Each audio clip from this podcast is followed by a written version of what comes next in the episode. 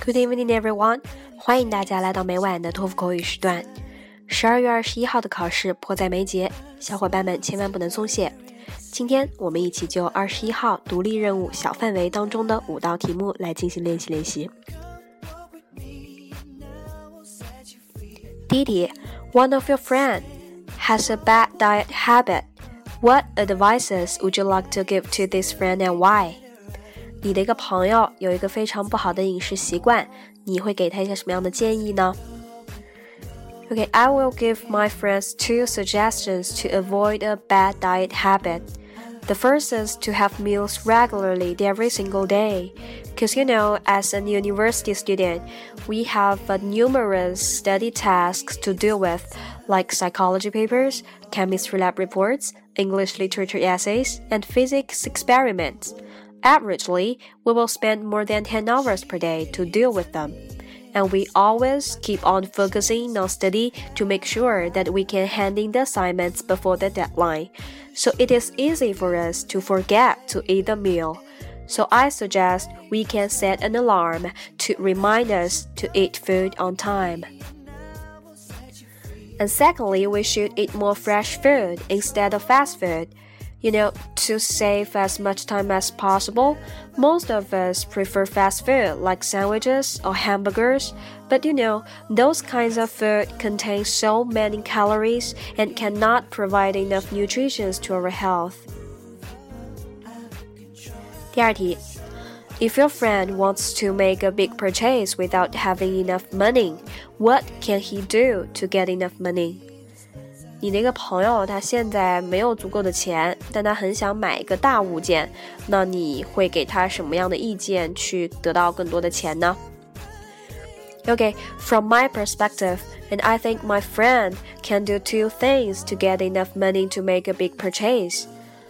The first thing he can do is to take the part-time job, like being a home tutor.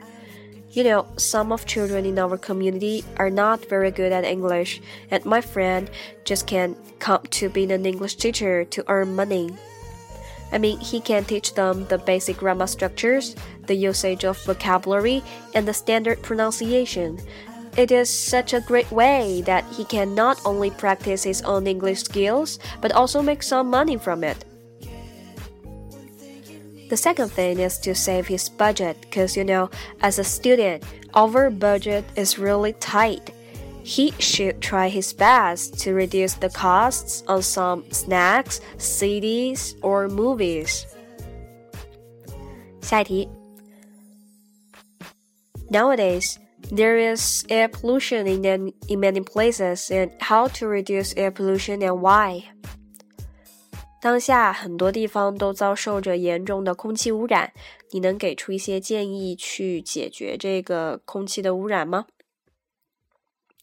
Okay, I will talk about two suggestions to reduce the air pollution in many places. First of all, we can take the public transportation instead of driving the private cars.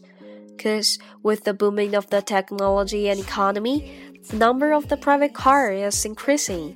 The more and more cars are driving on the roads, that fuel burning will discharge tons of automobile exhausts, just like nitrogen dioxides and carbon monoxides, which make the air not fresh anymore and will cause the severe respiration disease. So people can choose to take the subway, public bus to reduce the usage of the cars. Second, we can plant more trees in the cities because trees can not only absorb the existing carbon dioxide but also can produce fresh oxygen, which is good for people's health. 下一题 Talk about a place where you enjoy studying and explain why you like it. 请描述一个你最喜欢在那儿学习的一个地方。 I think the school library is the place I enjoy studying for the following two reasons. First of all, studying the library can improve my study efficiency because you know, as a high school student, I have numerous assignments to focus on. More specifically, I mean the American literature research, chemistry lab report, and human geography paper. So I need to check reference books to get information and in the library, I just need to check the computer to search the index and I can find the reference book immediately, so I can enhance my study efficiently largely. Secondly, the school library has a good study environment. You know, the atmosphere is quiet, the air condition makes the students feel comfortable, and the light is natural that can allow the students study for a long time without feeling stressed out. 最后一题。A friend of yours would like to drop out from college. What advice would you give him and why? 你的一个朋友想就不念大学了，想辍学，你会给他什么样的建议呢？Okay, as far as I'm concerned, I will completely say no to my friend if he want to drop out from college. And there are two reasons. First of all, you know, we can learn professional knowledge in the college, and this kind of knowledge is necessary for us to know the world, to have a good job, and to live a better life in the future. In the college, we need to learn a variety of subjects, just like the human geography, the world history, psychology, biology, or mathematics. You know, all these courses just teach us the knowledge in both art and science, which is very useful for our future. The second, we need to learn how to deal with other people and make more friends in the college. Because, you know, if you study in the school and you can learn how to start a conversation with other people, how to make friends and have a deeper understanding with the others, and it is a great way to improve your communicative skills and to enlarge your social network. It may play a key role in the future interpersonal relationship.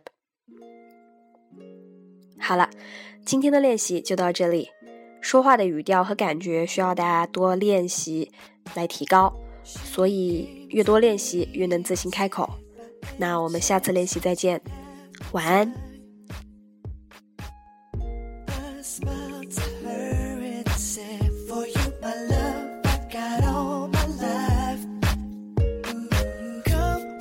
me.